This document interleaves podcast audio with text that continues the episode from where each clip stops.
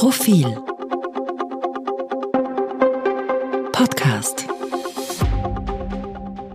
Herzlich willkommen beim Mittwoch-Podcast des Profil. Ich spreche wie so oft mit Eva Linsinger, stellvertretende Chefredakteurin und Ressortleiterin Österreich. Hallo Eva. Hallo Christian, hallo liebe Zuhörerinnen und Zuhörer. Liebe Zuhörerinnen, liebe Zuhörer, ja, ich bin Christian Reiner, Herausgeber des Profils und wir sprechen heute Sie werden es erraten, einmal mehr über Corona und die innenpolitischen Wendungen, die Corona derzeit nimmt. Äh, Eva und ich, Eva Linsinger und ich, kommen gerade aus einer Zoom-Sitzung, die mitwöchliche Konferenz, in der wir Updates machen, Online-Strategien uns anschauen, was wir im E-Paper und in der Printausgabe machen. Und wir haben diskutiert über das gespaltene Land, das doppelt gespalten ist. Einerseits zwischen Geimpften und Ungeimpften und andererseits aber auch zwischen, nennen wir es, der Gesamtbevölkerung und, und der Politik. Wir haben auch schon überlegt, was wir da auf die Titelseite des kommenden Heftes schreiben werden, weil es so eine, eben eine doppelte, eine doppelte Spaltung ist und irgendwie war es, wir sind konsterniert, vor allem was die Politik betrifft und wir sind vielleicht weniger jetzt als Profilredaktion äh, konsterniert, aber wir, wir beobachten mit etwas Argwohn, was sich da tut zwischen Geimpften und Ungeimpften. Eva, wie, wie, wie siehst du es? Fangen wir mit der Politik an. Es ist, äh, wir beide beobachten ja Politik äh, von den bequemen ZuschauerInnenrängen schon länger. Aber was sich jetzt abspielt, das ist wirklich nur mehr zum Haare raufen. Wenn man sich anschaut, wie hoch die Infektionszahlen sind. Sie haben heute die 14.000er Marke überklettert. Und dass es dann auf Bundesregierungsebene einen auf offener Bühne ausgetragenen Streit zwischen dem Bundeskanzler und dem Gesundheitsminister gibt, die sich nicht einig werden können, was denn die richtigen Maßnahmen sind. Wenn man dann weiter runtergeht auf Länderebene, wo in Salzburg schon von Ärzteseite mit Triage ähm, gedroht, muss man da fast sagen, wird. Und der Landeshauptmann überlegt aber noch in aller Ruhe einen Fünf-Punkte-Plan und äh, spricht sich gegen einen Lockdown aus. Da denkt man sich, ein derartiges Versagen der Politik auf so vielen Ebenen angesichts der Pandemie, das ist etwas, was uns am Anfang, als wir der gerade frisch im Amt befindlichen türkis-grünen Bundesregierung auch viel Lob gespendet haben für ihre professionelle Bewältigung. Und jetzt ist das in völligen Dilettantismus gekippt. So etwas haben wir noch nicht gesehen. Und das hängt damit zusammen, was du angesprochen hast, mit den niedrigen Impfquoten die waren seit dem Frühsommer abzusehen. Seit damals warnen Wissenschaftler davor, dass es in Österreich besonders viele Impfverweigerer gibt. Und es wurde einfach nichts dagegen unternommen. Keine Zielgruppenarbeit, keine Kampagne, einfach gar nichts. Man hat das einfach laufen lassen. Und jetzt stehen wir vor dem Ergebnis. Und klar, jetzt werden auch die Töne in der Gesellschaft zwischen Geimpften und Ungeimpften immer rauer, weil sich viele fragen, hallo, warum musste denn das sein? Hätte man das denn nicht vermeiden können? Die Kronenzeitung titelt heute, dieser Politstreit kostet Leben und man kann die Kronenzeitung wirklich, wirklich nur zustimmen. Genauso wie du es gesagt hast, in Jahrzehnten von Journalismus habe ich einen derartigen Dilettantismus in der österreichischen Innenpolitik noch nicht erlebt. Und so wie du auch gesagt hast, hier geht es äh, nicht um das, was wir in der Frühphase von Corona erlebt haben, wo wir einerseits durchaus auch äh, Applaus gespendet haben oder positiv kritisch empfunden haben, was die Bundesregierung da in einem völligen neuen Umfeld macht. Wir haben kritisiert, was schiefgegangen ist. Nur seit Impfstoff im Übermaß vorhanden ist, das seit fast einem halben Jahr, äh, wäre alles anders möglich gewesen. Impfstoff war und ist die Wunderwaffe, die die Wissenschaft der Welt, der österreichischen Politik zur Verfügung gestellt hat und alles lief schief.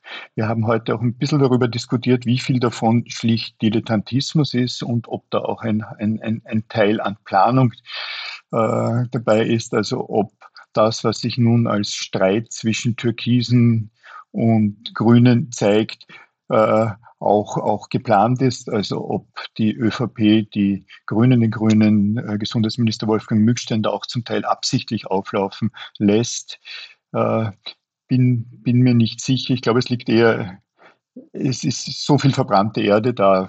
vor allem seit Sebastian Kurz als Kanzler abgedankt hat, abdanken musste, dass sich gar nicht mehr so leicht unterscheiden lässt, was davon schlicht dilettantisch, äh, fatal dilettantisch ist und was davon auch dann schon bockige, äh, bockige Absicht ist. Kannst du das noch differenzieren? Ich glaube, es ist beides. Äh, Wolfgang Mückstein mag vielleicht ein guter Hausarzt gewesen sein, das kann ich nicht beurteilen. Man sieht aber, dass er in der Spitzenpolitik wirklich überfordert ist. Dazu gehört, Allianzen zu schmieden, dazu gehört auch klar zu kommunizieren, dazu gehört ähm, auch Vorschläge durchzubringen. All das kann er nicht. Soweit äh, seine Schuld. Die ÖVP lässt ihn nachgerade lustvoll auflaufen, hat man den Eindruck. Ähm, weil gefordert wäre eigentlich das Gegenteil, dass die Regierung an einem Strang steht, zieht. Und man hat auch den Eindruck, die ÖVP will sich partout nicht ihr eigenes Mantra. Sie hat ja im Sommer mit einem Bild von Sebastian Kurz plakatieren lassen, die Pandemie äh, gemeistert, dass sie sich das partout nicht kaputt lassen machen will und partout nicht eingestehen will, dass wir in einer sehr gefährlichen Phase der Pandemie sind, vielleicht überhaupt in der gefährlichsten, die wir erlebt haben im Verlauf dieser Pandemie. Und offensichtlich würde sie das als Eingeständnis auch seiner, nämlich der von Kurz Fehleinschätzung sehen und legt sich da so quer. Das Problem ist nur, solche Politikscharmützelchen sind in normalen Zeiten schon ärgerlich genug und äh, sorgen dafür, dass es Politikverdrossenheit gibt. Jetzt äh, sind sie wirklich in einem Ausmaß lebensbedrohend. Äh, manchmal übertreiben Boulevardzeitungen, diesmal hat die Kronenzeitung recht. Das kostet wirklich Menschenleben. Und ich weiß nicht, wie hoch die Infektionszahlen noch klettern müssen, bis denn da die Politik endlich zur Vernunft kommt. Siehst du das anders? Nein, ich sehe es genauso. In unserem äh, jüngsten Innenpolitik-Podcast vor einer Woche hatten wir prognostiziert, dass am Sonntag oder am Montag die Zahlen gegen 15.000 Neuinfektionen gehen werden. Genau das ist dann auch so eingetreten. Ich habe den Eindruck, dass nicht nur Wolfgang Mückstein überfordert ist, sondern auch der Bundeskanzler Alexander Schallenberg. Äh, sein Auftritt nicht alleine am vergangenen Sonntag um 12.30 Uhr, äh, direkt übertragen vom ORF, hat einfach gezeigt, äh, wie unsicher er sich fühlt. Wir haben auch über Jahrzehnte die Körpersprache von Politikerinnen und Politikern beobachtet. Und wenn man beschreibt, diese Körpersprache von Alexander Schallenberg nach rechts, nach links schauend, äh, leicht schwitzen, verzeihen, man muss das jetzt so sagen, äh, ins, ich sage das auch, ins zu sehr ins Nasale fallen. Man hatte den Eindruck, er beruft sich jetzt auf die hunderten Jahre an Genealogie in seiner Familie, weil er mit der Situation nicht, nicht umgehen konnte. Ebenso das Interview, das in, in der Zeit im Bild 2 vor zwei Tagen am Abend, äh, also nach 22 Uhr natürlich, äh, er ist überfordert in der Art wie er kommunizieren soll. Er ist überfordert in der Art, wie er es handeln sollte. Äh, er ist überfordert bei der Frage, inwieweit er mit seinem Parteichef kommuniziert. Und die Menschen merken das. Die Menschen reagieren, vielleicht äh, reagieren auf Körpersprache, die Menschen reagieren auf äh, Stehsätze und diejenigen, die genau zuhören, werden am Sonntag zum Beispiel den Unsinn, den Wolfgang Mückstein und Alexander Schallenberg äh, von sich gegeben haben, als sie über Zahlen sprachen, auch gemerkt hatten. Nur ein Beispiel. Äh, der Bundeskanzler und der Gesundheitsminister sagten, dass von den derzeit neu Corona-Infizierten 90 äh, Prozent nicht im Krankenhaus und 94 Prozent nicht auf der Intensivstation landeten. Das ist kompletter Unsinn, weil es natürlich fast 100 Prozent sind, die nicht auf der Intensivstation oder im Krankenhaus landen. Also auch in der Sache großer Unsinn, die alle komplett überfordert. Ja, und wir haben ja aus der ersten Phase der Pandemie gelernt, als damals der damalige Bundeskanzler Sebastian Kurz und der damalige Gesundheitsminister Rudolf Anschober sehr einig waren, sehr geschlossen aufgetreten sind, auch sehr klar kommuniziert haben, welche Maßnahmen es braucht. Wir haben da gelernt, dass das befolgt wird und dass das Wirkung zeigt. Und jetzt wird mit Anlauf das Gegenteil gemacht. Und dazu kommen natürlich auch noch ähm, Erkenntnisse der Wissenschaft. Die Pandemie ist neu neu. Auch Virologinnen und Virologen lernen etwas dazu. Es war zum Beispiel am Anfang nicht klar, dass die Impfung doch relativ schnell ihren Schutz verliert. Ähm, das hat sich dann herausgestellt, aber auch das ist jetzt quasi erst ruckartig kommuniziert worden und damit überfordert man natürlich eine Menge Menschen und genau so kann man nicht handeln. Glaubst du, dass die derzeit steigen ja die Impfzahlen etwas? Glaubst du, dass die in Österreich extrem niedrige Impfquote doch nach oben geht und dass das reicht zur Bekämpfung der Pandemie?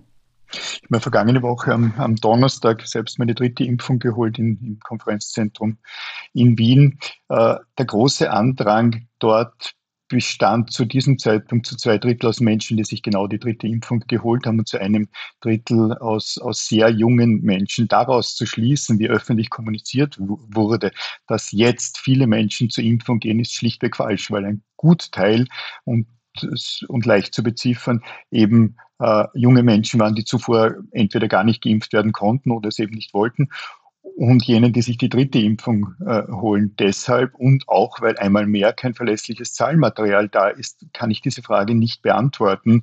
Äh, über die Zeit, jawohl, wird die Impfrate hinaufgehen. Wie schnell das geht, wissen wir nicht. Jedenfalls nicht schnell genug, um die äh, um, um einen vierten Lockdown, so denke ich, äh, der alle betrifft, verhindern zu, äh, zu können. Es gibt kaum mehr Experten, die sagen, da die derzeitigen aktuellen Maßnahmen reichten. Fast alle Experten und Wissenschaftler unter, also Experten, die meist und oft Wissenschaftler sind, sagen, es wird wohl eines, eines kurzen, heftigen äh, Lockdowns bedürfen.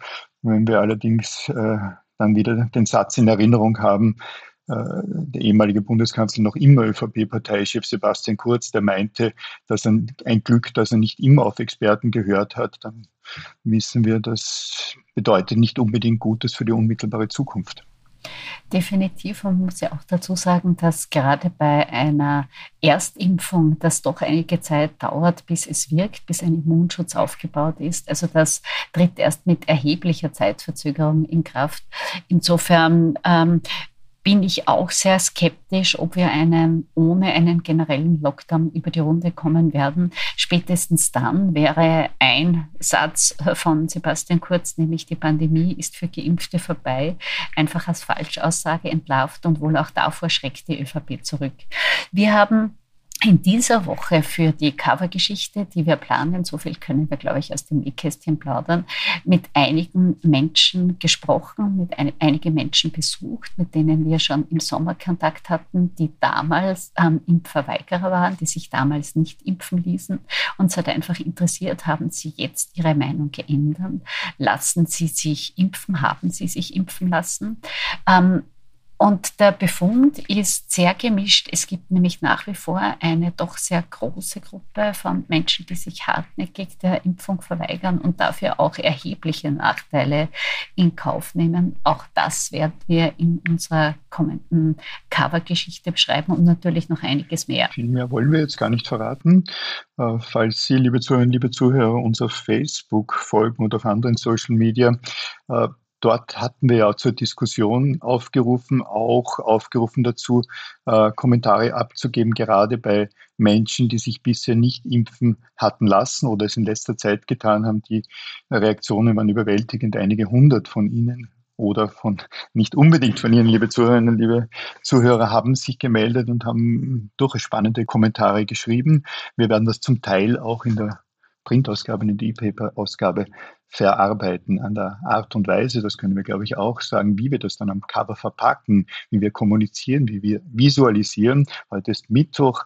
Äh, das wissen wir noch nicht genau, aber es ist, es ist spannend. Es geht jedenfalls darum, dass das Land doppelt gespalten ist wie noch nie. Einerseits zwischen Menschen, die sich impfen haben lassen und jenen, die sich nicht impfen lassen wollen und einerseits zwischen äh, der Politik und allen, die Verantwortung tragen, um die Pandemie zu bekämpfen und dem Rest der Bevölkerung. Habe ich das richtig zusammengefasst?